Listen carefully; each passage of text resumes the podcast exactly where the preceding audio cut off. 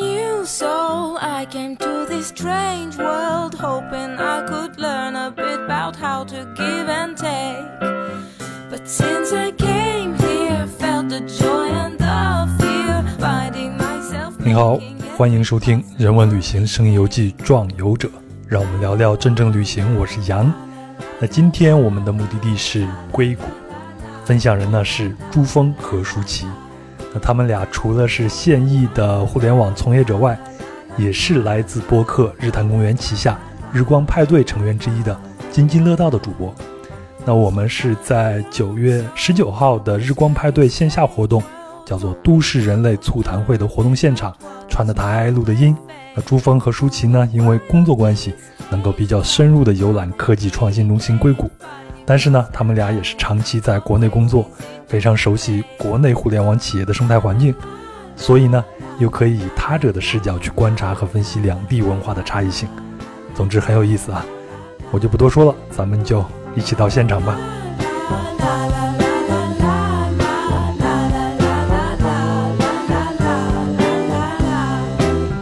这非常欢迎老朱和舒淇啊！朱峰呢是我特别敬佩的一个哥们儿，应该我比你虚长几岁而已。 是但 哎，完全看不出来哎，嗨，你会说话吗？你啊现在说话的是舒淇小姐， 还是你们先自自我介绍一下好吧？因为壮游者听众对朋友啊对对对，壮游者的听友朋友们，大家好，我是津津乐道播客的朱峰。嗯，大家好，我是 舒淇嗯，就这么简短吗？啊、那那就是因为今那把天。咱那个节目那个五千字介绍你 来念一遍啊因。为因 为呃，老杨今天邀请我们来讲讲硅谷，对吧？对就是说，其实我觉得我们俩特别适合讲这个话题。是的，是的，啊、因为我们俩除了做津津乐道播客这个副业之外，其实我们对除了录播客以外，都是去硅谷出差的。对，其实我们俩本身的本职工作是互联网从业者。嗯，好巧不巧，老我的老公啊，朱峰他是一位码农啊、然后呢，什么叫好巧不 巧？嗯看不出来看你不是出高兴来，还对对是对不高兴对，，看不出来这个就是有这么头发浓密的码农。而且不穿格子衫啊，。对对对，就是完全不像，哦所以说就是这个意思啊。然后呢，我为什么也是从业者呢？是因为我从毕业开始就是一直在做产品经理。嗯，产品经理是做什么的呢？就是嗯跟马蓉打架的。呃，对，就是管你们码农的，给他们提需嗯求就的。是提出各种不合理的要求，让马龙去实现。哎，对合理与不合理的要求 啊，呃，所以我呃应该算是跟他们码农呃合作最经常的一个职位，嗯所以跟他们是是比较了解的、熟悉对了解熟悉的。嗯所以我有一个疑问啊，像产品经理和码农最后是怎么喜结良缘的呢？怎么可能呢？这个事情，哎，你这个问题问的非常好，你这个问题问的非常八卦。呃，可能就有一天我们就发现打也没有用，就只有这样还打不散只，有和了是吧？对对对，只能和就亲是最好的办法。对，这相爱相杀嘛，我我先说一下老朱啊，因为老朱是我非常敬佩的一个在业内的一个同行啊。嗯，因为之前有很多技术上解决不了的问题，都要请教一下老朱。然后老朱平常在群里边发言的时候，就是非常的，就是话痨术语啊嗯什么的，嗯就看着就非常非常的专业。嗯然后我一直是仰望他的啊。后来知道老朱，呃，你们其实是跟硅谷有很很以前是有很多的联系的，对吗？嗯，其实是我们现在有几项工作，其中一项工作其实是在给 Google 在做他们国内的这个开发者组织嗯啊，所以每年可能在疫情之前啊，这个说来又是一个伤心的故事，在疫情之前每年可能都要去硅谷去转一圈儿，去参加他们的会，或者是带我们的听友，因为我们的听友其实很多也是这个行业里面的从业者，所以总是带他们啊去硅谷玩一玩啊，去硅谷转一转啊，基本都是这样，所以。嗯，刚才我打开了我的这个 Google 相册，看了一下我在美国哪儿拍的照片最多，然后看了一下，全在西边儿， 全在西边儿。然后我们我们节目还有一个产品经理叫波波，嗯然后发现他照的照片都在东边儿，因为他在东啊呃纽边儿约上的人学嘛对。。啊，对对对， 所以也特别巧，就是跟硅谷一直是有相对来讲比较紧密的这个联系，总是有这种联系。包括我们听友很多也是在硅谷，特别有意思的是，一会儿咱可能会聊到，特别有意思的是，我上次去硅谷做了一个北美的听友聚会，发现比在国内听友聚会来的人还多。那边人太无聊了嘛。 对，那边人无 聊，特别无聊。然后，而且就是怎么讲呢？他们对播客的这个接受程度可能比咱更高一点儿。其实我觉得，作为我们互联网的技术从业者吧，就硅谷，我觉得可能是一个我们永远绕不开的这么一个地方对，就有点类似于北京的中关村五道口儿，嗯，嗯然后这但硅谷可能又是世界的这种技术的起源之地，对所以说大家可能或多或少在心里都有一个硅谷梦。对。但是你像你刚才说北京的中关村啊、五道口这些，嗯你像一个外地人来北京，如果他不是一个科技从业者的话，他很难会说我要专程设计一个路线去一趟中关村啊，去个五道口啊去参观一下。啊，这肯定的，对，但是我感觉硅谷好像不一样。你像我自己啊，我并不是一个科技从业者，嗯但是我去西海岸到到了旧金山这一带的时候，也一定要设计一趟旅行，去一下硅谷去看一下，嗯，因为你在生活中你会仰望很多的产品，你像 Facebook，你像 Google 这对些东西，它是一个标志性的，是一个巅峰性的一个产品，所以一定要去一趟。就是那些东西的话，是你平时一直在用的，对，但是你在硅谷的时候，你会发现你走进它，嗯，你看你下了机场，然后租个车，你开出来，然后在那一条这么幺零幺公路是吧？嗯你跑上，你周边两边的公司的那个 logo 都是你平时每天在用的那些产品。嗯，那种感觉的话，跟我们在中关村创业大街上走的那种感觉又不太一样了。对，而且最大的区别其实是这样。今天老老杨特别想让我聊聊硅谷不一样的地方对是什么。咱这样行不行？嗯，你先把硅谷稍微的科普一下，在之前我们的节目在做斯坦福的那一期节目里嗯嗯面，大概提到了一下，对对说对，斯坦福是硅谷的其实是最早的一个孵化地嘛，是是是，硅谷这个地方特别有意思。在早年间，其实硅谷就是一片这个菜地，种什么呢？种葡萄的，嗯因为当年这个硅谷那个纬度就特别适合。种葡萄嗯，弄葡萄酒。其实到现在，咱们去硅谷有很多有名的这个旅游线路和景点，其实也是去看这个葡萄酒的酒对，庄杯嘛。酒人生就是在那边拍的嘛，啊，对，所以这个是它的传统，以前都是葡萄地、樱桃地，都是种种这种东西的。然后它为什么在后来成了一个我们现在在讲它为什么成了一个世界的创新中心？我们其实不能管它叫互联网中心哈，我们可以是管它科技叫起源地吧？呃也不能这叫样创新中心。为什么叫创新中心？这个事情特别有意思，就是。呃，它的主因其实就是因为斯坦福。嗯你在斯坦福那期节目里，那位嘉宾其实讲的对，也很多了。其实硅谷的这些科技企业在早年间从。呃，最早的像惠普等等这些公司，从这些公司开始，其实大家可以理解成都是斯坦福的校办企业。哦，哎，你的校办工厂，你们能理解吧？其实都是这样一个概念，因为当时斯坦福把大量自己的土地租给了这些创业公司，嗯，让他们来有点像现在用在的那儿孵化创园这业样。的，其实就是为什么我现在讲宇宙军中心是五道口，其实五道口你会发现它也是临着大学，嗯，而且各地的创新中心基本都是临着大学，也大就学是城，嗯对，都是临着大学。其实是因为有这样一个关系，就是其实它在里面会有这种所谓的这种学术转化。嗯，啊，基于这个找什么实习的产地方学研， 对对对，就是哎然后智力更非具常体一集中点，的找个实地方，习，我找实习生方面等等都有这样的就是牺需牲求。便宜，说实在，对，而斯坦福当年建校的时候，它也有一个规定，就是这是老校长留下来，当时这个斯坦福创始人留下来的一个规定，说你不能把斯坦福做成一个盈利机构，不能把它做成一个盈利机构。所以在这个过程当中，那我怎么样用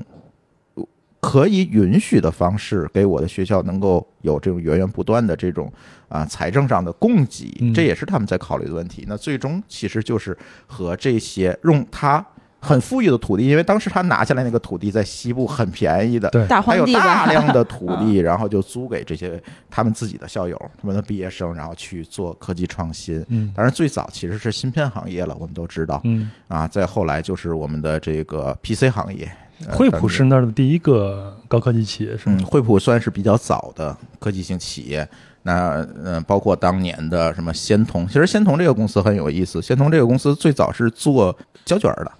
做胶卷儿的公司，嗯，然后后来 才转型做计算机、做数码、做芯片这些东西。然后什么还有德州仪器啊等等这个公司。当然，这个如果我们讲这个历史就很长了。然后仙童里面的人怎么分出来，变成了英特尔和 AMD？现在我们看到这些芯片的公司，其实这个故事就很长了。这个大家可以关注我们津津乐道节目，我们再详细讲。嗯这个广告插的好 啊， 不很是顺吧？滑，对，对，但是无一般，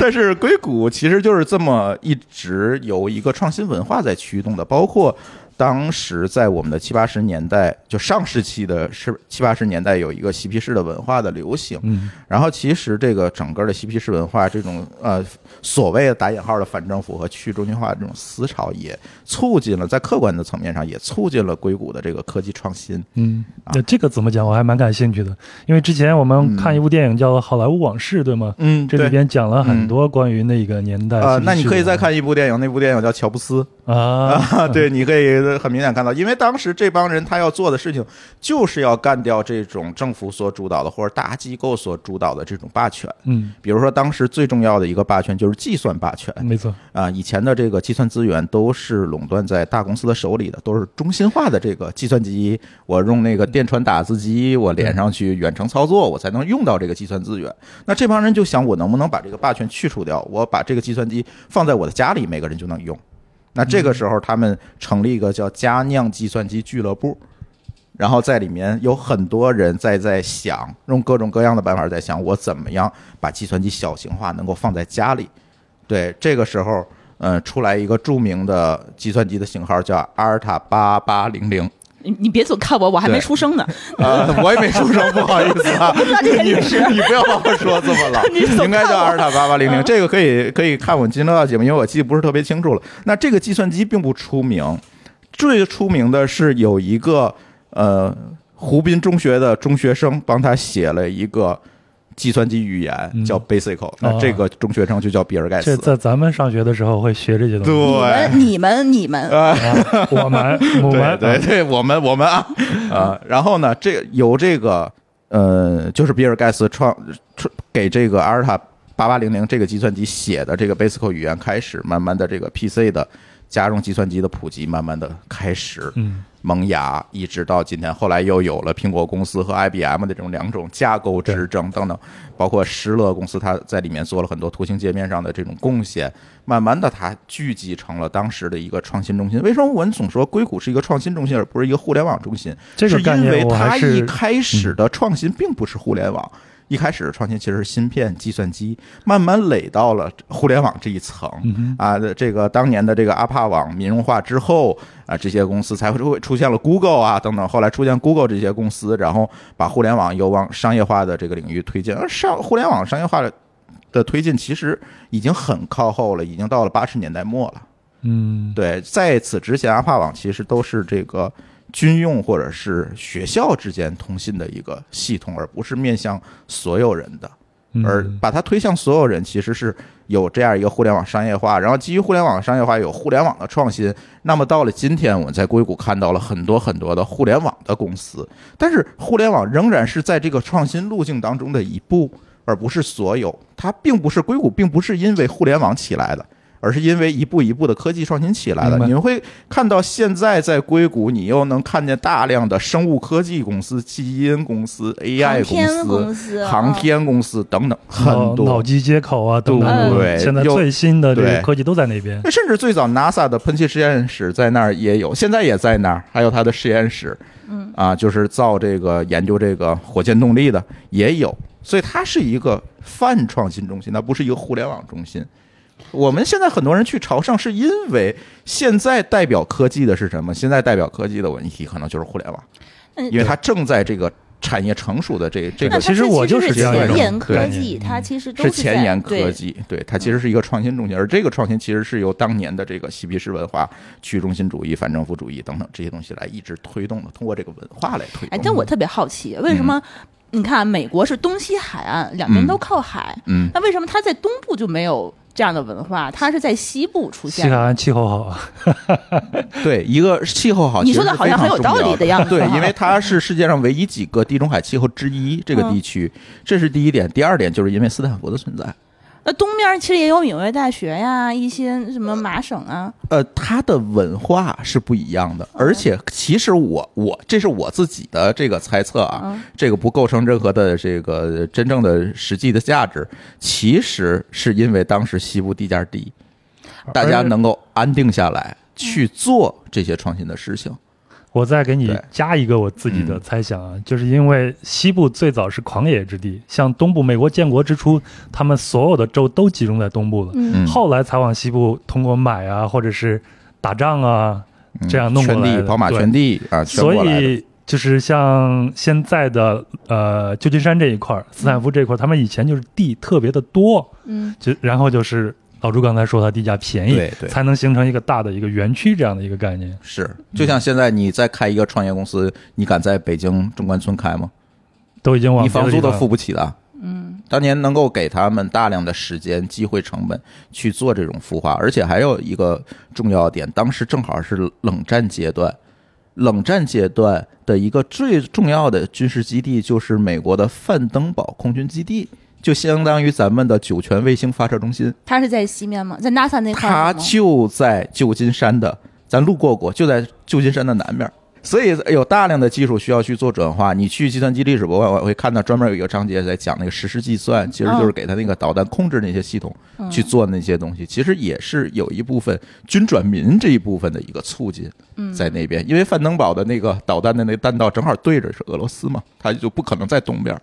所以地理原因是非常重要的一个对因素的。对是好，那咱们这次聊天啊，还是以你们俩在那边的旅行为一个主线好吗？因为我上次对去对是对二零一四年，我去呢就哦完很全、早了，对，嗯，我去的时候完全就是一个游客的那种概念，我完全深入不进去。但是作为一个游客，我还是要去那边去朝圣一下的，嗯因为确实有很多的产品是让我心生敬意的，嗯，比如像这样的 Facebook 对吧？像 Google、啊你都要去点赞看一下，啊对。对。对对所以你们的行程当时是怎么设计的呢？呃，我们因为工作的原因，呃，我们当时在国内正好是做那个互联网的一个呃旅游业务，嗯所以说当时正好是拿到了美签之后呢，就想去一次美国。嗯然后去美国的话呢，我们其实呃，因为工作原因，我们是在一直给谷歌做国内的开发者的这个呃叫什么开发者社区开发者运社营嘛区对，啊然后呢，他们其实每年都会去谷歌那边有开那个 Google I O 的开发者大会，我们这些那个组织者们，他们就有机会可以到总部去参加他们的现场，所以说我们当时是拿到了呃两张门票。所以说，我们就正好很幸运的啊，就是有机会也有借口，就可以去了一次嗯美国。这就是一个码农大会，对啊吗？全世界的码农在硅谷聚集，是不是格子山的一个海洋？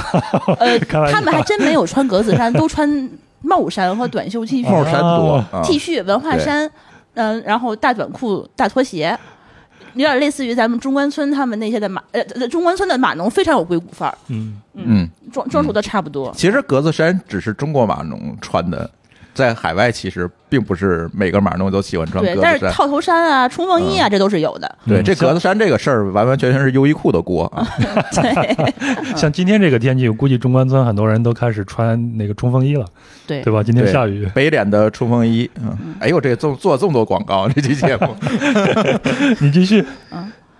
然后，所以我我们当时就是规划，就是说有机会可以到了美国嘛，那我们就开始规划我们的行程。其实我们前前后后去了三次美国，嗯，我们特别喜欢自驾，所以说我们呃规划的是大部分是自驾的行程对，。主要是那边自己的公共交通也不是非常的方便。跟嗯地铁呀什么的，其实火车呀，好像没有听说人去坐火车去游美国的哈。，对，没有都是没有没有，火车好像还还更有它贵。只有大西洋铁路那个观光的火车很贵，从东到嗯西，对，非挺常挺贵的。嗯所以第一次我们其实是从从旧金山入境，然后是从 L A 出来，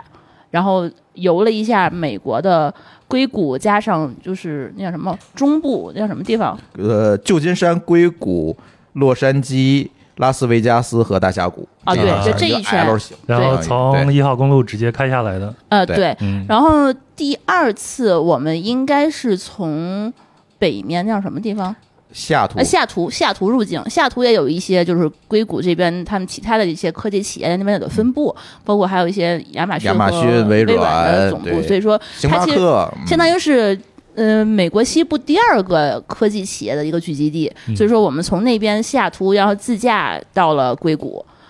这是第二次。然后第三次呢，我们是从硅谷一样哈，我们也是硅谷自驾，然后旧金山出来的。对的，嗯，我们第一次其实那个是很自驾了很久，大概我们还车的时候看了一下，是开了六千四百英里，嗯，乘以一点六，乘以大概点一六米，大一概千不到呃一万一万多公里不到一吧，万不吧，到一万还是一万多吧嗯，反正那次时间比较长。后来这两次其实都是因为工作的原因过去的，对，嗯其实开的就并不多，主要集中在这个硅谷这一部分，所以今天可以跟老梁。老杨好好聊一下这个硅谷。嗯，对。所以你们在去硅谷之前，对硅谷就在第一次去硅，在第一次去硅谷之前，嗯通常大家都会有一个想象。嗯当你真正到了那个地方以后，反正硅谷它也没有写一个牌子说这里就是硅谷。啊对你你去去了看到了以后，你心里会有一些反差吗？我去之前，我分不清楚几个地方：旧金山、湾区、三藩、硅谷，这四个地方我我完全分不清到底是什么情况。嗯你们可能地理位置就是没有去过的人，可能会觉得他说的大概都是那一块儿吧。然后后来呢，其实到了那边以后才知道，旧金山跟硅谷完全不在一起。对，对，这个时候就要说一个段子。我有一次去参加硅谷的那个 Google 的这个 Google I/O 的大会，嗯然后在那儿我们捡到一个我们的老乡天津人。然后我说你住哪儿了？嗨，别提我第一次来没闹清楚， 住住旧金山了。然然后三天天要天往返，嗯对，六十英里。从城里边坐火车到那边，差不多得三十多分钟，就是坐火车是啊呀。嗯他每天坐火车，然后折腾。是，对，哎就是所以会很多人感都觉分不清楚对，。其实硅谷它只是旧金山的南湾，就就海湾的那个沿海的那一个靠南那嗯那个湾，对，硅谷它并不是说是某一个城市叫硅谷，它是一片城嗯市，类似于京津冀三角，就这这一周对围一对片，对然后对连在一个地方，然后从湾的这边到这边连在一起，它这一个地方，它圣何塞周围吧，这些小城市们连在一起，它叫对硅谷。嗯，它离旧金山开车其实相当于北京到廊坊吧。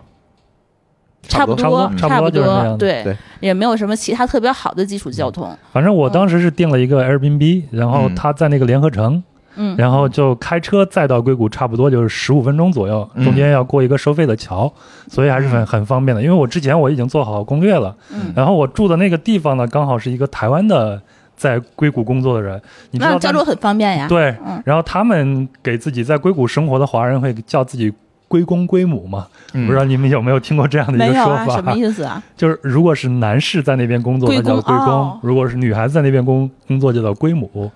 所以他们就是一个这样子。我当时去应该就是在这个季节，就是中秋节，一四年的中秋节。嗯，因为当时住的那一家，他们是刚过完中秋节，台湾人有吃烤肉的那个习惯嘛，然后后院还扔着那个烤肉架子。嗯但是我到了那儿已经扑面而来有一种科技的气息，因为我们住的那个非常小的一个 town 里边，嗯就有很多那个特斯拉在。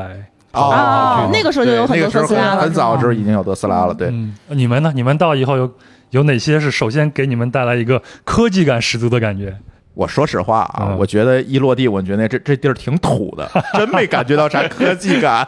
就是你第刚开到幺零幺公路上，觉得那公路怎么那么破？ 对，都是颠的。啊然后唯一可能能感觉到科技感的，就是这个幺零幺公路两侧有很多广告牌子。嗯啊，对，那次是啊扑面而能来看的到了冲击很力，啊多对这个公司的广告啊，等等，这些公司的广告可能这些公司可能就我们很都就是知你道，刚刚下飞机的时候那种兴奋感，嗯，你你还没有倒时差，然后你瞬间就不困了，然后看啊看这个啊看那个，就那种感觉对，而且还在堵车，啊，对你有你你还别敢你别的事情可以看，对，显显得自己特别土鳖，是不是？见啥牌子都指着，哎，你看那这个。东西我用过，哎，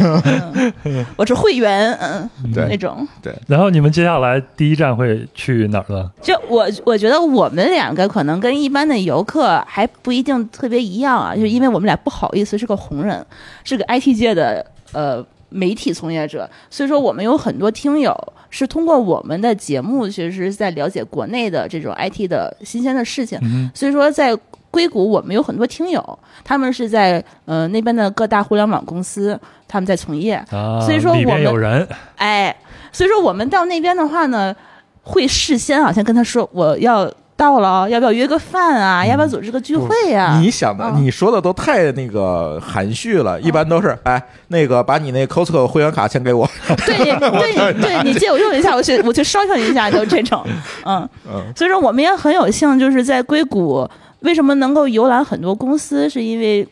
感谢各位听友的帮助，嗯，才能够成成功进去混饭。吃遍了硅谷是吧？百家饭，嗯，对，其实我们一开始呃第一次去硅谷的时候住的那个地方就是不太了解，我住在 downtown 里面。就是旧金山当堂，对旧金山 downtown 里头，其实旧金山我认为在 IT 从业者里头没有特别吸引有有吸引力的地方，就嗯没有什么可以玩的。对所以对说我当时虽然住在 downtown，但是我需要每天开车往返廊坊。啊，那种感觉，然后我后来就就就后来就学聪明了，从此再就再也不住在 downtown 了。downtown 又贵，旧金山跟 downtown 我就又没关系了，从此以后，啊嗯，而且在硅谷一定要租一个 Airbnb 来住，你你肯定也有感受，嗯对对是吧？你可以更多的去感受当地的人是他的生活状态对是怎么样子嗯。 Google I O 那一次，嗯，我们去到那边也是租了一个 Airbnb，然后进去之后发现他那个 WiFi 连不上，是坏的，嗯，然后就给房东打电话。房东说：“我知道是坏的，我也知道你们是来参加 Google I O 的，所以等着你们来帮我弄的。他真的对是这个样，给我这给个城气市了，所以你们的房东是中国人 吗？呃，是个华人，但是不是呃，我对，反正能是说中中国文，人，对，嗯，能说这中好文，鸡贼啊！对对对，免费故宫啊！ 对，太坏了， 对。嗯然后反正就是你如果去到硅谷的话，其实建议大家能够租一个 Airbnb，还很有意思，蛮有意思的。啊，你们走的第一个科技公司去了哪儿嗯呢？现在特别贵的一个公司，英伟达是吧？嗯嗯嗯，正好有一个我们的听友嗯是英伟达的员工，啊，你们这个就特别好，我去的只能去那些开放的地方去看一看，有很多公司你是进不去的，完全进不去的嗯对。这我觉得硅谷的公司文化特别好，就是说你只要是有在里面的朋友，你就可以让他带你去公司参观。嗯然后呢，很多科技型企业在他们自己内部会设立自己的那个小卖部，小卖部 啊，或者是纪念馆呀，或者是这些可以去买纪念品的地方，你就可以买一些。像我们在英伟达就买的那种信仰尺，嗯，我不知道你知不知道什么叫信仰尺不，知道你给解释一下。呃，就是它是一把尺子，但是那把尺子是用 PCB 去做的，就是电路板印刷电路板做的，上面都是电路板上的焊盘，就是你拿到手其实是一个显卡上的电路板，只不过它做成了尺子的样子。嗯，对，所以它叫新阳尺，这个这个东西特吧别火，这对东西。这个东西，你在比如说像外面的小卖部你是买不到的，只能在他公司内部嗯的进刷卡的里面，然后去买。然后它还会有一些陈列的一些其他的一些咱们公司内部限定的一些礼品，你只要能进去就可以买。嗯，我觉得这个呃，想去硅谷可以跟我们联系，回来我们再组一个 团儿，咱们再嗨又去做广告，对太不像话 了，你这个所以这嗯所以这个也是其实也是对很多普通的旅行者的一个困扰，就是嗯说我们去硅谷了以后，我们怎么去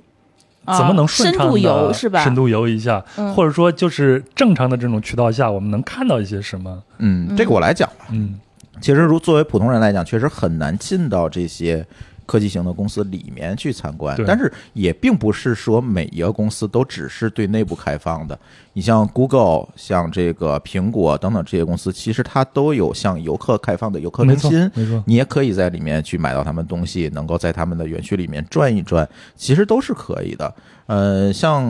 我比较推荐大家去几个比较典型的公司，像 Google 肯定是要去，是是吧？而且它的园区是可以走进去的，对，它里啊面有大楼礼进不品进不去的大话楼的进不去，但是园区是可以进去的。对而然后啊你且还可以骑它那园区里面的共享共享单车、哎对，对还有他们那些打打网球那个地方，应该是沙滩排球，沙滩排球的场地，那个特别的著其名，实它在有很多电影里的面都能出现对，有的嗯很多的那个运动场地，你都可以去，可以跟它那个安卓机器人拍照，有很多场地也可以买到它的纪念品。那个 Google 其实是可以去的，然我后一四年去的时候，嗯在里边还看到了很多的无人车，啊，对，然后 Nemo，它、嗯对它的树上还有很多的松鼠在跑对，对嗯，是然后就感觉特别的棒，真的就像是一个呃园林的这种园区一样。哦，然后你就能看到他们那那些在里边工作人一一看就是职员们，他们那种精神状态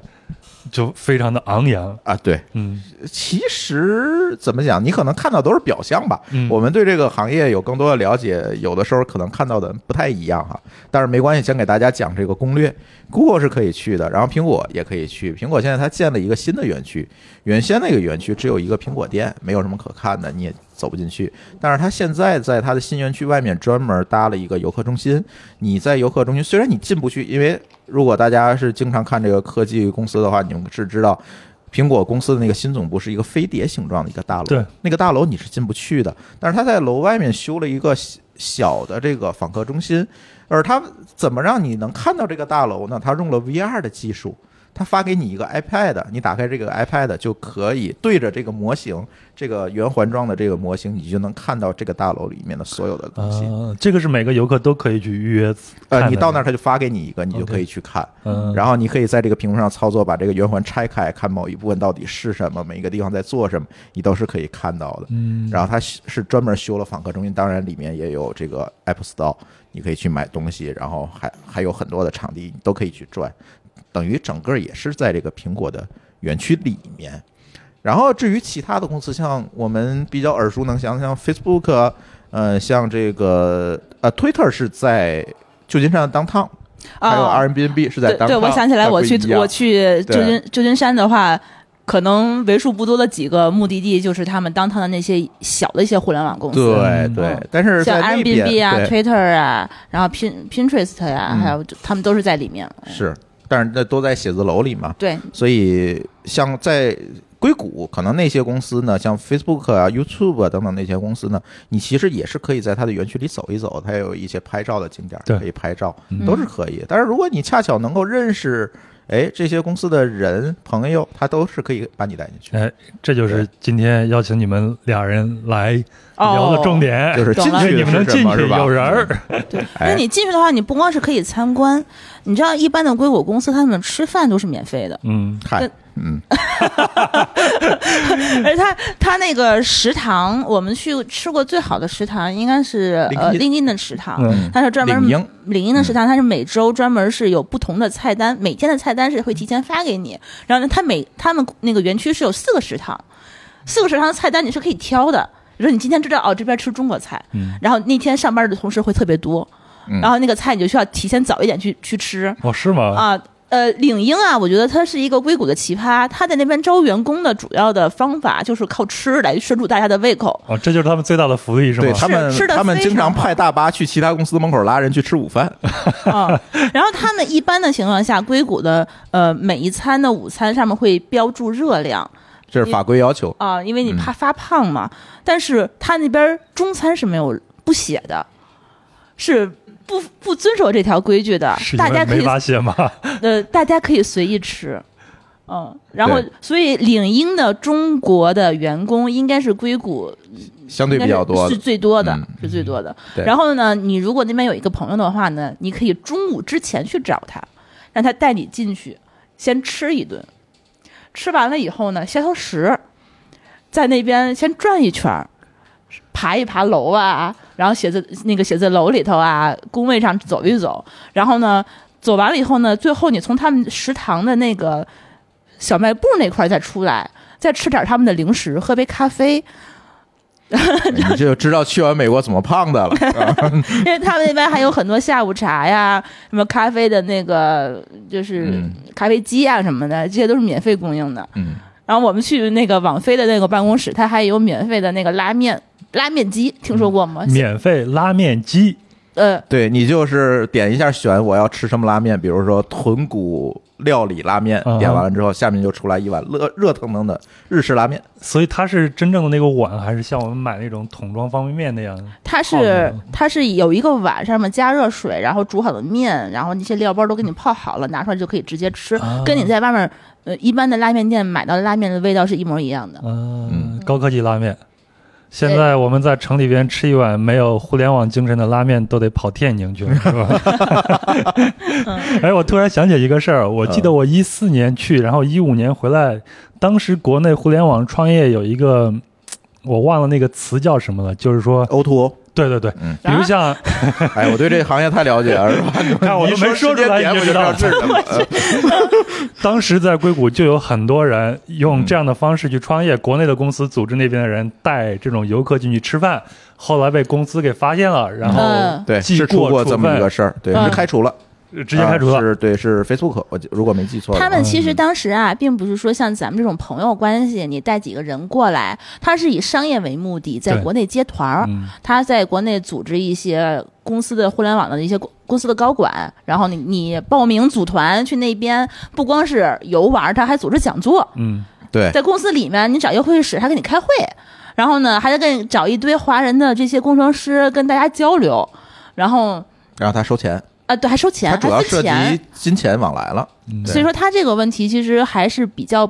不好触的，及底线了。对这就属于内部腐败的范畴了。对嗯对，就因为你在公司内部做商业活动，其实你应该，你应该其实是报备的嘛。嗯嗯，那现在这种项目基本上都已经不存在了吧？呃，现在大家都不敢了，现在基本就是必须是朋友带你，对可嗯以，对，或者是你要提前，比如说你是一个团儿，那你要提前联系这个公司的 PR 部门，对，然后做这种正规的交流对才可以。对，我记得是 Google 还是哪个园区，它那个 information 就会告诉你我们每天会有这种免费的人带着你有一个 tour 去看一下，啊这样、是对吧是？是，对。嗯对，咱们继续，嗯除了英伟达，还有其他的好玩的地方吗？其实就按照我们那最后最后那一次去硅谷的那个行程可以啊来来介绍就可以，因为那一次也挺有意思的。我们回来疫情了就，对，嗯嗯，英伟达一九年是我底们的时候了，对，我们可以声称我们是疫情之前最后一波去过美国的中国人。呃，除了英伟达以后，我们还去过那边。呃，斯坦福这个应该是每一个中国人可能到那边也会比较想去的。对，那个地方也开放性园区，你随便就可以往里头走一走，嗯，嗯，然后你感受一下那边高科技啊这种不。像咱大学门口还站俩保安问你学生证呢。或者听我里们面嗯所那有景期点节都目有就可啊，以了。对对对， 也斯可坦以。福的鸭子综合症，对对对，他我们那就是期节目一站录得一站好一对站对这样对走的对对对对，对，斯坦福还有一个那个礼堂，嗯，是不是后来就是乔布斯后来那去个世教堂的时候是他们一个教教堂堂啊，对对对，去世的时候在那边去给他举开办了的葬礼、嗯对追思会，嗯，嗯，对，是。所以你们会把这个重点都放在这些上头，一个科技人物的追思会的举办对，地因为我你看，我们从斯坦福出来就去了又一个著名的地方，就是乔布斯当年创业的那个车库。哦，那个我还真是没有特意去找啊，是你没去啊吧？我没有去。但你车库文化确实在美国太厉害了，对，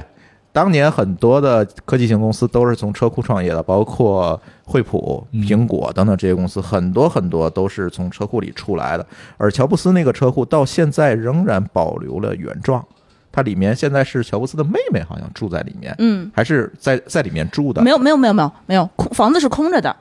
他没有再住在里面了，啊，就是因为所每有天人去还看是有的所有人人太多了，啊，对对对，被嗯参观嘛。然后，但是他现在在加上我第一次去还没有，第二次再去的话，前面就立了一个牌子，不是说私人的私人领地，地你不能跨越这条线。嗯，对，因为实在是人太多了。但是那个车库还是那个样子。如果大家看电影，就是乔布斯那部电影的话，他当时电影拍摄那个地方，就真的就是那个车库，就是实景在拍摄嗯远景上拍的，就是那个地方。嗯对，呃，那个是有一个具体地址的，如果大家从网其上实搜一的话 Google 一就搜可以就过能去搜到对。其实对你要不跟你说这是乔布斯他们家，你完全看不 出来，是。他就是他一也个也没个牌子，就是不像咱这儿写着乔布斯故居没有啊。 对，但是我们去完这个地方，大家都知道，对不对？每个人都能查到。但是我们又去了一个大家查不到的地方，就是也不能说查不到的地方，就是可能大家不会特意去的地方，就很想上上上我们这样去给嗯看乔布斯真人去了，你这是个灵异片儿 吗？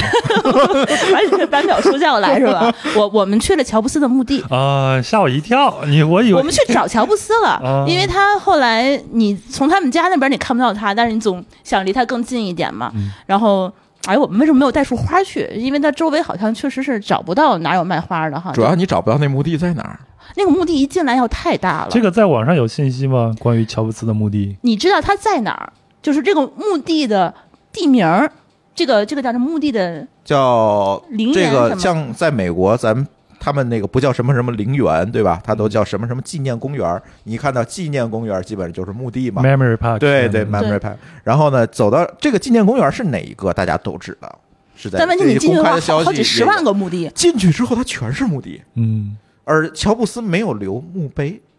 所以你是找不到他的。一开始我以为他是有的，嗯，我真的是以为他有哦的，。你以为说有一个牌子上啊对有一个然后我就乔布斯的像是吧？啊对，然后我就我就进去去找，然后就觉得哪个地方人最多，或者哪个地方风水最好，然后嗯风水最好可还行。你不知道，你无从下手。那个地方好大你，我你那个地方足有奥森那么大，你是进去以后先找河是吧？找 山。就是你总会想说，我得有个线索，从哪儿开始吧不？过乔布斯还是蛮喜欢东方文化的，没准儿 哎他 真信风水的。是是对啊，嗯你可能是依山傍水，坐北朝南，嗯然后左青龙右白虎啊，对你来来一个巨大的一个一个像之类的。乔布斯想做皇上， 那你你你去之前你肯定会想象嘛，但你到那儿你就傻眼了，嗯然后你就会翻，就是他们其他的有好多名人的那个墓地好像是在那里面，啊，李小龙是不是也在里面？我记那得李小龙不嗯在那里，不对，李还还有李小一。些其他的就是比较有龙嗯惠名的，普那个两个创始人在那里，然后嗯，我找了一下午，毫无线索，嗯，然后我没们有人可以打听。我不这个时候呢，这个时候有趣的故事就有了。对，嗯这个时候有两个在那边给他那些园林浇水的那个工人在那边什么浇水、刨坟的、浇水的，挖坑的，就是明天可能有人要来埋，他开一个那个挠，然后哎呀，我无所谓了，就是他们的工作人员。然后呢，我就哎，厚着脸皮吧，实在是没有线索去问问他们说乔布斯在哪儿啊？大哥说：“我不能告诉你，说乔布斯在天堂，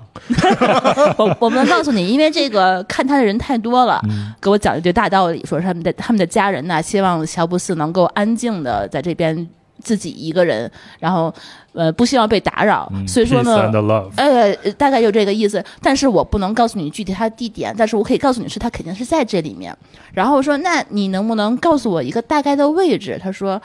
啊，我要告诉你的话，我可能会丢了我的工作嗯之类的。这种，反正揪扯了半天，他完全找不到任何头绪片。儿嗯糖化别难为大哥了，别难为对大哥了。但这个时候其实是有一丝线索的。就我跟他说话的时候，朱峰在旁边就开始研究他的面部表情。嗯嗯，福尔摩斯出场了。哎，是啊然的，后发现那两个挖坑的工人都用眼睛在瞟向同一个方向，啊，然后我就照对。对，我们就照那方向找他一呗直。他一直到那个地方看，那是什么地方呢？是公园入口的一个类似于 office 的这么一个办公楼的对面的一片森林。我觉得，哎，好像这个地方森林你说有点大，嗯啊，就是有树林树的吧，草 地啊。嗯，对。嗯然后那个地方，我觉得很有可能他是在那边。然后我们就去网上找了一些其他的蛛丝马迹的一些线索。我觉得好奇的人不止我们一个，肯定还有其他后世者也曾经像我们一样神经病一样的去找过乔布斯。嗯，然后就呃有一有一个视频是在 YouTube 上面嗯、发过，大家可以去搜一下啊。就是说大概的意思就是说，他也是一进来。通过怎么怎么怎么走，然后找到那个地方，跟他那个那两个工人望向的那一片树林，其实是同一个地方。嗯然后我们就过去了，把车停在边儿上，然后我就想往里头看一看这个地上这个墓碑都是谁。结果灵异的事件又发生了，他那边有一个地今天真的是灵异片儿哦吗？地上有那个呲水枪啊，特别奇，浇花的水枪，就是就就是种在地上，然后可以呲呲人的那种水枪，我走哪儿它呲哪儿，它就是不让我靠近那片地。这是人工智能还是人啊工我觉灵得异它啊呀可、能是有后面有 乔布斯一直控制他，不让他过来。嗯对，然后其实你想，咱浇花都知道，别管中国和外国，浇花浇草不可能在大中午浇，越教越死嘛，对啊，所以但是我们走过去的时候，那些喷水枪就开始在喷，就它有一个感应吧，如果有人靠近的话，它就会似喷。乎也不像是感应，我觉得是那个 office 的人能看到，因为正好对着嘛，他如果看到有人过去，他可能就会把它打开，嗯，然后就在那儿在那儿喷水。但是大概按照我们网上的线索，其实我们大概找到了那个位置，嗯其实挨着惠普其中一个创始人的墓，在他的旁边儿。对。对，然后所对面就是嗯 office 的人，直接可以看到那片地，因为你有人来的话，他可能就会能知道。然后他那片地就会密密麻麻有很多很多的墓碑，只有中间的，就是按照他那个线索走，中间有一个地方突然变得非常开阔，什么对都没有。是一片空地，嗯对，这边是惠普创始人，那边是另外一个什么人。然后它的上面有一个大概是类似于井盖儿这么大小的一个呃牌吧，它是它不是一个嗯是个墓碑铁牌儿对，它是镶在地上的一个牌子，上面写了一个不认识的人的名字，但是时间也不是乔布斯去世的时间，大概是往前错了一年，还是往后错了一年，我不记得了。嗯，但是去世的那个时间是一样的，嗯所以说根据种种的线索，我们判断觉得应该就是这个地方。嗯然，后所以它就是使用了另外的一个名字。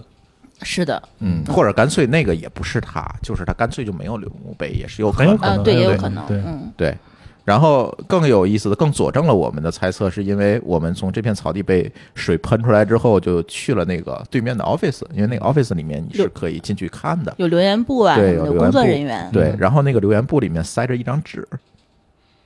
那张纸上就是我们在 YouTube 上看到那个视频里面的内容。啊，嗯，你想，如果他们不想让你找到他的话，他为什么在里面塞这么一张纸呢？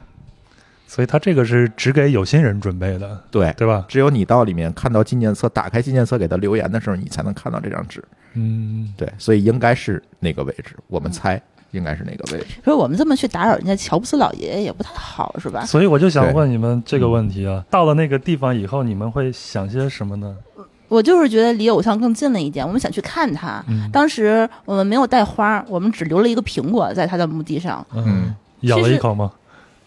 还真还真没 咬。但但那个那个那种感觉，就是说真的是朝圣的感觉，就是说你走过他的足迹，走过他的公司，去过他的家，去过他的墓地，然后你会觉得哦，他呃做的这些产品改变了我们的生活，嗯然后呢，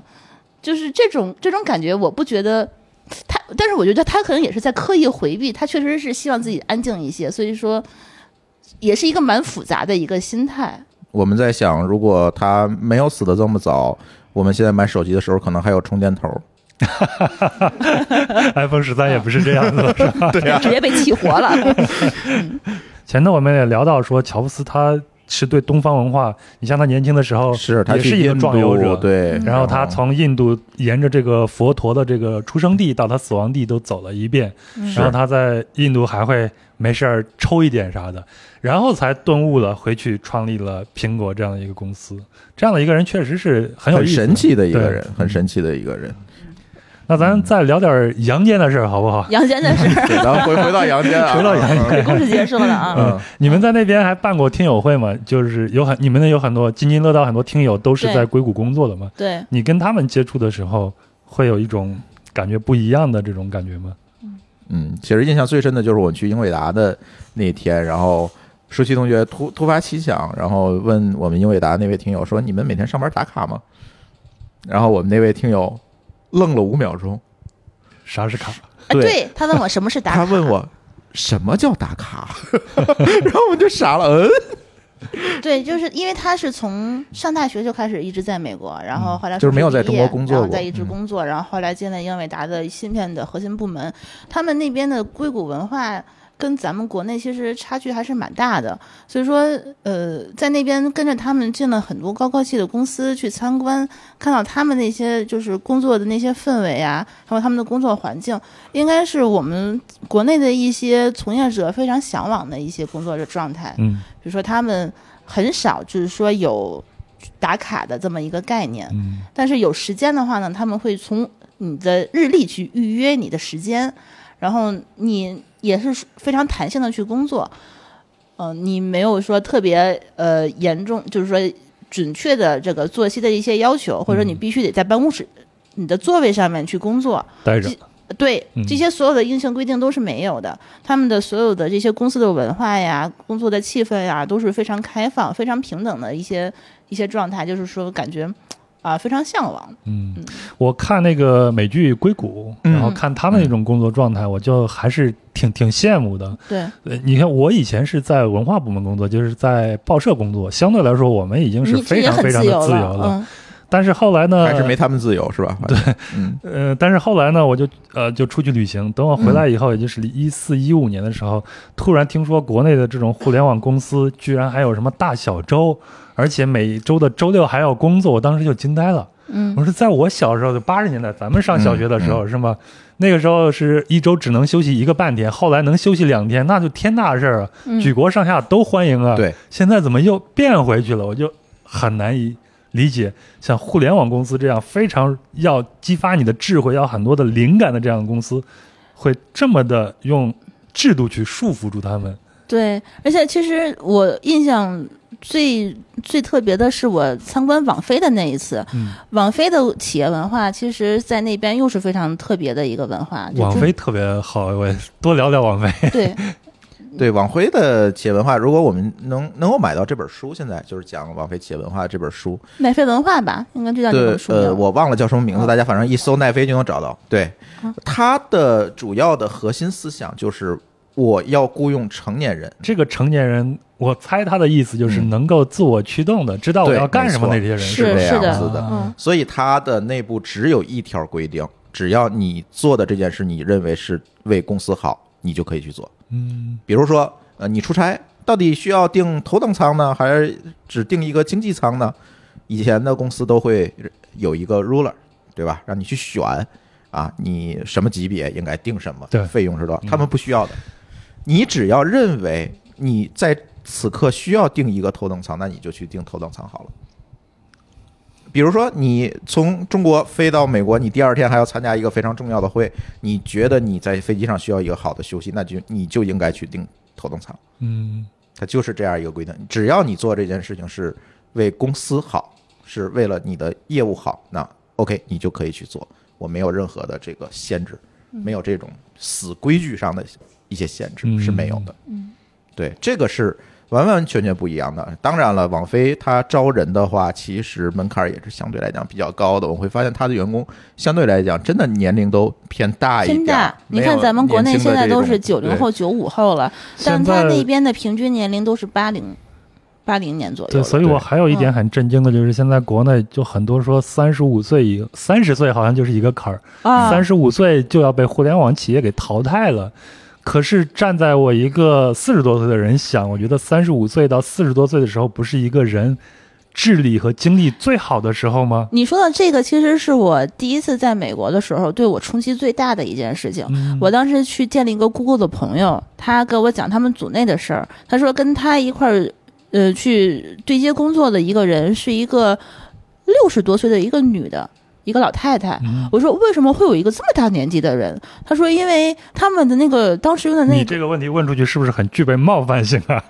对，其实非常政治不你正你确。嗯你在国内，你能够想到有一个六十多岁的码农在你的旁边工作吗？你比如说，你是一个三十岁的一个年轻人，嗯旁边是一个六十岁的一一个一个阿姨，那个时候你会觉得为什么她能够做到六十岁，为什么我在国内做不到？然后他给我的解释是，就是说，因为他们当时使用的那一套语言，只有他会写，啊，太古老了，没有第二个人会。相当于《风雨者》里边只会说那种部落语的那些人，类似于这种感觉吧，就是他们可能那边的历史实在是太久远了，咱国内的互联网历史才从九几年才开始，嗯，我们长到现在也就不过长了四十岁而已。对，我们在之前的话，没有人接触过这些新鲜的东西，但是他们那边是不一样的。嗯，对，而且其实，嗯，怎么讲呢？这个年龄是当然是一个对于我们来讲很具冲击的事情，但是我们如果坐下来仔细分析，为什么硅谷的这些公司可以看上去这么佛系，而硅谷的程序员又可以挣的这么多钱，也没有这么。九九六啊，大小周这种事情，我觉得如果我们去分析根本原因的话，我们还是要从创新文化嗯，和这个它整个硅谷的历史去看，因为你们现在会发现，在硅谷的这些公司现在做的其实不是业务创新，不像中国的公司很多其实做的模是式业务创创新对模式创新，比如我送个外卖呀、啊，我就雇个保洁阿姨呀、干的都是这种事儿。但是在硅谷呢，更多的是做的是真正的技术创新，比如咱还举英伟达的例子，英伟达这么大公司，大家都买它的显卡是吧？别管拿来玩游戏还是挖矿，哎，说的都没正事儿一样。 对，但是呢，它有这么高的销量，它有这么高的出货量，但是你到了硅谷的英伟达的总部，你会发现它的楼并不大。它的员工并不多，因为在硅谷所有的这个互联网公司都知道，它要把这个标准和这个附加值最高的这一部分的工作放在他自己的手里，而把附加值低的，比如说加工，你看这个英伟达的这个呃显卡都是台积电做的，啊其实外它包出去并不了负责嗯去生产。都放到其他的国家，对，英特尔也好，AMD 也好，你看它生产其实都不在，包括苹果，你生产也在中国呀，嗯，啊，它本身你会看到那个苹果的手机背后写着是在加利福尼亚设计，在中国制造，是吧？嗯也就是它把附加值最高那一部分放在了自己的手里，它去雇佣尽可能多的聪明人去干这个附加值最高的事情，建别管是建立标准也好，去呃这个去做这个、呃、芯片上的创新也好，它其实都是这样子的，所以它才能得到我们现在从外人看来这么佛系的一个嗯 状况。其实并不是因为说它是硅谷所以佛系，是因为它有创新，它占据了这个创新的制高点，所以它才佛系。明白而明白国内的企业更多的是把他们的技术拿来，我来做业务模式上的创新，啊我来送外卖，所以这个时候就变成了一个拼人头的事情。嗯那拼人头什么人最好用啊？当然是刚出学校的学生最好啊，用，有体力我呀，拼体力对就好了嘛，我不需要拼创新嘛。嗯，是是对那个能力也不错，然后是拿来上头就就可以做。是是，当然这几年国内是有一些改变，我们也嗯不可否认。但是在过去这几年，尤其刚才你提到，为什么你一提到二零一五，我就能想到 O to O，就是在那个时 代真的是那个样子对的。，大家想的创业的方向基本上都是那样子的。是是对吧是，我送个外卖，做个美甲，搞个按摩，就都是这个。甚至有上门给猫狗洗洗澡的，嗯啊，甚至上门还有洗车啊还的，有对开着车去给猫狗洗澡的，你对只要把猫狗拿到楼下都可以。对，那两年就是这个最流行了。是嗯对，所以你会发现大家所干的事情不一样，更像是人家在定标准，你们在做加工，嗯更多是这样。因为中国是一个大市场嘛，呃，互联网用户足够多，所以他们去做业务模式上的创新、商业模式上的创新就够。但是在硅谷可能更多它是引领了这个创新的方向，对，所那以这样个时候附加值是完全不一样的。所以说他们可能对人才的标准也是不同的。对咱们呢可能就是需要这些呃名校出来的呃年轻人，对但是嗯他们那边的话可能会需要有一些历史积淀、有经验的从业者。对，嗯，就是王菲说那个成年人，成年人是的没是的错嗯网飞，我记得他们那边的朋友说，他们的要求真的是你很难进入这个公司，进入这个公司你也有不同的 KPI，压力也很大，然后你留下来的话也很，所以很不容易他们也是压力很大的，但是非这常个大压力是来自于项目和个人的驱动。我认为他们完全是是自己内心的驱动。你在那边去看他们周六的时候，在园区里也有很多人，然后在斯坦福里也有很多人，大家其实也很努力，并不是说像咱们这个样子，就是说，呃，完全就不加班或者是怎样，咱咱们去想的那种样子，其实不是的。他们呃每周每每天晚上其实也是在熬夜。第二天的话呢，也有因为早会而起不来的情况，嗯，嗯，所以我觉得全世界的码农其实都差不多，嗯，只是只不有过些它的压力来源可能不太一样。对，嗯而且我感觉啊，就是成就感还有点不太一样。嗯我举个例子，今天咱们是日日光派对的这个聚会嘛，嗯我刚才跟、呃能力有限的天水老师我们也在聊，嗯他也是一个自由职嗯业。那我们就比较一下自由职业和以前我们上班的时候，嗯，其实自由职业以后对你自己的要求会更高的，对，你要对自己有一个很严格的一是个的，一个规划自驱，力，嗯嗯，对，然后有一个自驱力。但是这样的话，你做成一个项目以后，你的那个成就感完全是不一样的，嗯而且你自己的能力的自我提升也是不一样的。没是错，的，嗯嗯，对而且我是觉得，在美国，尤其是在硅谷的中国人，其实他压力比咱们其实要更大一些，嗯因为他们留在那边拿的其实都是工签，嗯，嗯他们如果万一比如，H 说1 B 要要摇号了，嗯，对，万一被公司辞退的话，他找不到工作，他是要回国的，嗯，他这个压力就非常非常高。之前听过很多在那边的呃华人的员工呃自杀呀、跳楼啊这种情况，也是因为压力太大。嗯，嗯，所以压力是一样，但是他们的形式是不一样的，系统是的不一样是这的个嗯这个压力的来自的这这个驱这个驱动力是不一样的，可以说，对对，嗯，对，你看，在硅谷，大家都要面临很多的竞争嘛。你像你嗯刚才也说了，包括我们内部的竞争、跟同事之间的竞争，甚至跟其他族裔的人的这种这种竞争。嗯，你们在那边接触的这些听友们，他们都生活在那边。咱们现在聊的就是自己的这种视角和感觉啊。嗯你觉得他们卷吗？哎呀，我觉得就是我在那边其实见了很多朋友，有过得非常好的，嗯，有过得非常不好的。你要说他们卷吗？我觉得他们每一个人过得都不易。他们嗯、呃有因为各种原因留下来的，嗯，比如说有因为家属的原因留下来的，或者有因为一些其他的、其他不太合理的途径到到美国的。但是他们所有的人都在学技术，都在想当码农，嗯这是让我很震惊的。在国内的话，我相信啊，大家可能在北京有各种各样的从业者，但是没有说每个人都想学技术的。但是在美国不一样，我认识的所有中国人，无论你是去开汽车的也好，无论你是在工地的也好，无论你是现在无没有工作的也好，他们都在想办法去学代码。所以说我一直在想，这个码农技术人员是不是在美国是非常非常受欢迎、容易最最容易存活下来的一个工种？嗯，因为是这样，其实这个跟中国的情况也类似，嗯，他不需要说话，互所以联说网他语言能力呃也是问完题全啊。是因为互联网所以仍就然非常是一适合咱个，们今天这些孤独的都市社人类恐社们。畜们是吧？啊，呃因为互联网现在仍然是一个朝阳行业嘛，它嗯的薪资各方面确实是相对比较高的，而在美国其实更是如此。如果你想找到一个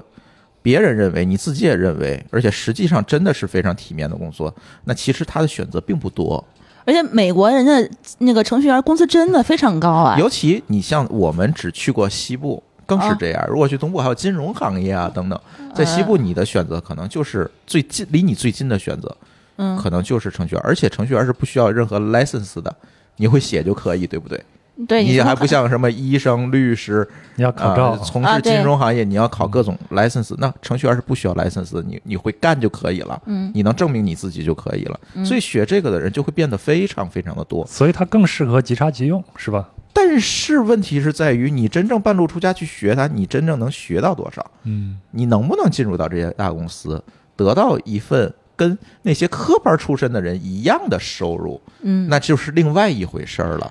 对，我们对在那两那天去跟听友聚会，因为各个行业的人可能都会有，就是有的一些朋友一看，哦，你这个满座上全都是各个大互联网公司的码农，他们就逮着机会就一直在问我怎么才能入行，我怎么才能学，嗯，我我怎么才能就是进入这样的大互联网公司有一份工作的机会？我觉得大家也是其实，在挤破头脑想要争取更多的这个机会去学习，去拿到这个高的工资待遇。嗯嗯我在他们接触过程中，我思考也蛮多的，就是我们现在这个互联网的这些国内的一些浪潮，给我们带来这么多机会，到底现在出去还是不出去，其实也是一个非常值得我们去思考的一件事情。有的时候，我觉得可能出去了，也未必说是能够真的获得我们想要的那种生活。他们也会觉得说，可能国内会更好一些。嗯因为我们在那边，呃，几乎每一天晚上，我们都不会说是自己回回到酒店自己去吃饭，都是有那些听友们天天就是找我们，要不然喝酒吧，要不然吃晚饭呀，要不然来公司我们参观吧，要不然你住哪儿，我去带着酒去找你去聊天儿。我觉得嗯他基本们每天都干到半夜。对我觉得他们有一种孤独感，嗯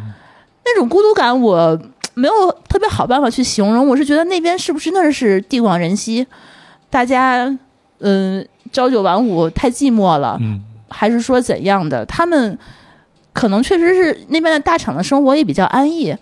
就是他们总有那种。就哪怕你坐在那边，他不说话，听我们在聊天聊一晚上，他们也会很心满意足的那种感觉。嗯就这种感觉给我的这印象是非常非常深刻的，尤其是我们的呃，可能我没有透露这个数据啊，津津乐道的这个科技乱炖的这个节目，大概有百分之六十的流量是来自于海外。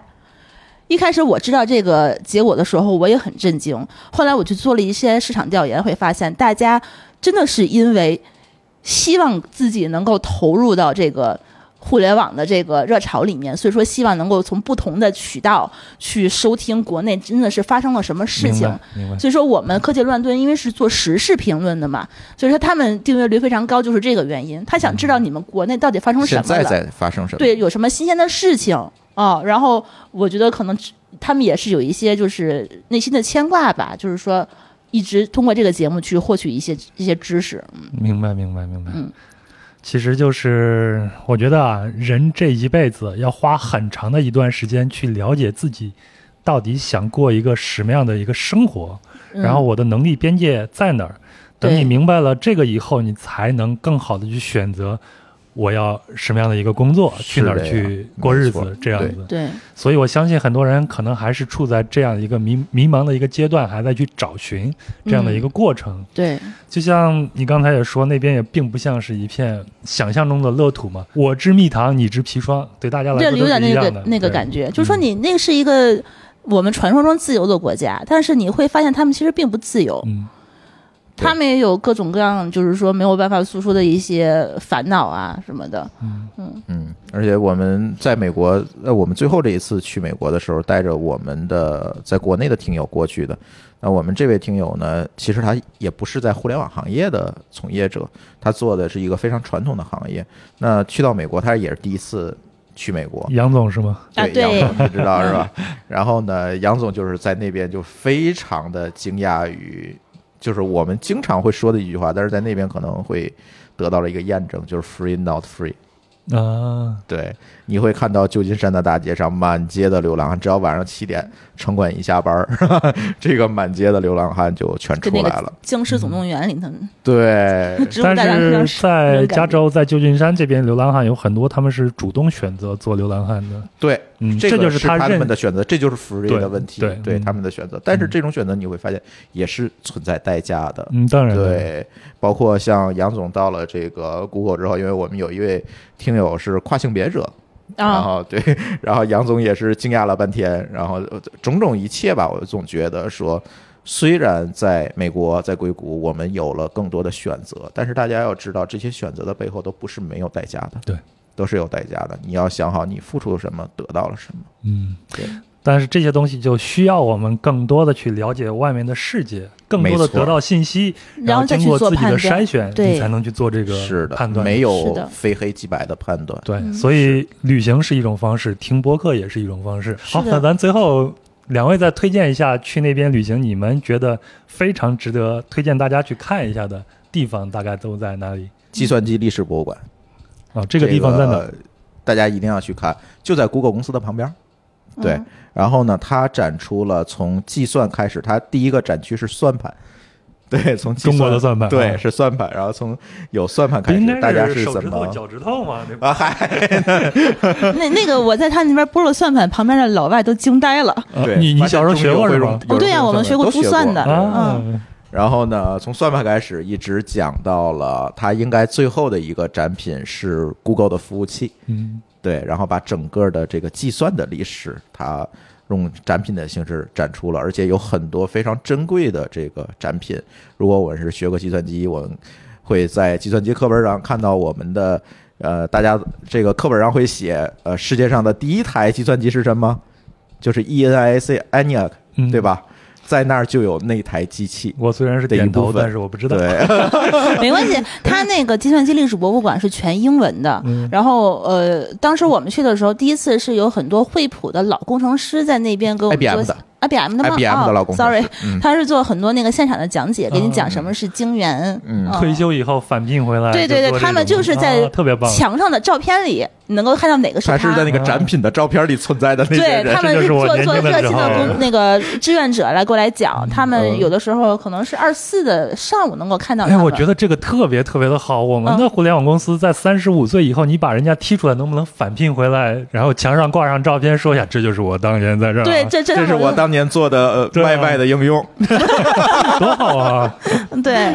然后其实但因为他们所有的展品的那些介绍是纯英文的，大嗯家可能并不一定看得特别懂。然后这个时候他。如果万一看不懂的话，我推荐大家去 YouTube 上搜一下津津乐道之前做过的一期节目，嗯就是我们当时呃，我们把每一件展品都录了下来，然后当时配请上了中文讲解。对中文呃是老高和朱峰嗯哼两个人在旁边，就是专门全程讲了一遍我们历史博物馆里的所有的这个呃所有的展品所。有的展，几乎对所有的展品吧，对，对所以大家可能看这个其实就足够了。不用去了是吧？尤其疫情也没法去嗯，，最近也去不了了嘛。嗯对嗯还是要去，以后有机会还要去。还有其对他地方推荐吗？呃，其实除了这些互联网公司、计算机历史博物馆以外，我建议大家还可以去看一看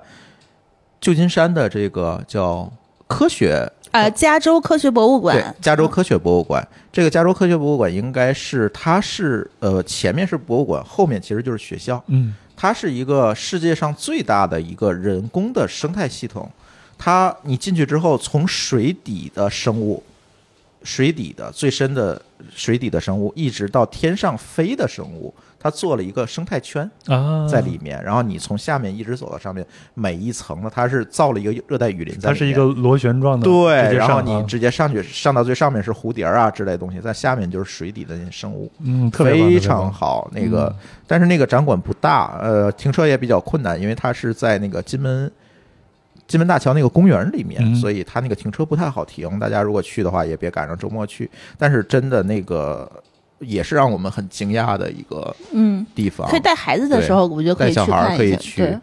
对，然后包括那边还有一个 NASA 的展厅，嗯，这个可能很多人不知道。啊对，NASA 的一个什么基地吧，应该对是啊 NASA 的一个喷气试验基地，但是它里面附加了一个展厅，里面呢有卖 NASA 的纪念品，也有一些展出，比如说当年的登月车在里面，嗯然后也去也是可以去看的。呃，还有就是阿妈尊购，就是就这个，我觉得可能不是 IT 从业者可能不太会愿意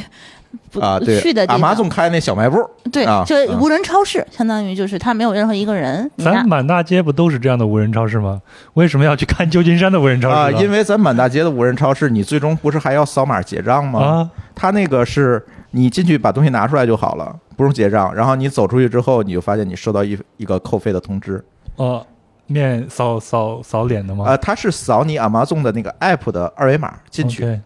进到就是你进去就可以了，啊然后出来的时候就按照那个去结账了。明白他在那明白个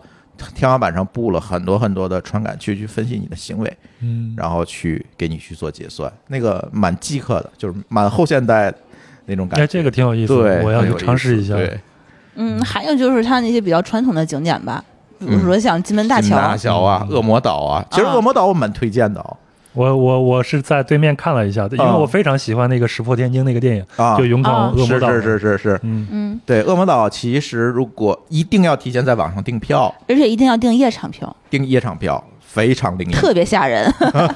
咱又回到阴间了，是不是？啊，是那种感 觉，嗯对，因为它就是还是原来那个时候的监狱的原貌，然后会给你一个导览机，这个导览机是可以选中文的。然后呢，你顺着导览机的指引一步一步的走，告诉你哪个路口你要右转能够看到什么，左转能看到什么。当年这儿发生了谁死在了这儿，然后就是你如果夜场去看很爽的，真的很爽。对，但是一定要提前订票，它的票非常难抢，嗯嗯，不好，对，不好对，非买。嗯常难抢。那最后一个，我再推荐一个地方吧，就是我觉得那边的射击场是一个非常值得去的地方，嗯在国哦，对对啊对，在国内，我觉得很少有机会真的去玩枪、玩子弹。但那边的话，因为你持枪是合法的嘛，所以说它有很多公共的射击场，你可以去呃去真的去打枪。然后呢，你可以找一些中国的教练，他会对给一你定。要找说中文的教练，嗯对，他不会然会教你嘛，对因为你英文教练你可能不太知道学习的重点。容易把自己崩了。嗯，我们当时找的那个朋友那个教练，他给我带了一系一车的枪，你能理解吗？就是说从短枪、长枪到冲，就是步枪，对，然后最到古左老的轮枪是嗯三八大盖儿啊、就那种大概十几种吧。然后呢，两盒子的子弹你打吧，我就打了一下午，然后就各种是五米的、三米的、十米的那种。我在国内可能打不起，在那边的话呢，就可以很好的去享受一下。嗯，差不多我们了，今啊天差不多，嗯，咱好们接下来把时间留给，感谢你们听了这么久还没 有走，有什么问题？ I'm a new soul. I came to this strange world hoping I could learn a bit about how to give and take. 好了，本期就到这儿了，非常感谢现场的听友，也感谢正在收听节目的您，也没有走开哈、那非常感谢朱峰和舒淇的分享。如果以后有合适的话题呢，我们会继续坐在一起聊聊天儿、串个台什么的。那如果您有什么问题或者想法想和我们交流，那请在本期节目的评论区里边留言，或者呢，您也可以加入到听友群。那加入听友群的方法是微信添加“壮游者二零一八”，也就是“壮游者”的拼音全拼加上二零一八，然后呢，他就会将您拉到群里边。那如果您喜欢本期的节目呢，也请转发给身边的朋友，让更多的人知道壮游者的存在。另外呢，本期的相关图片都将在公众号“壮游者”里面呈现，您只要在微信搜索并关注“壮游者”就可以了。好了，那就到这儿了。这两天呢，北京刚好下了第一场雪，冬天是真真正正的来了。那就祝您暖暖和和、平平安安的过冬天了。咱们下期见。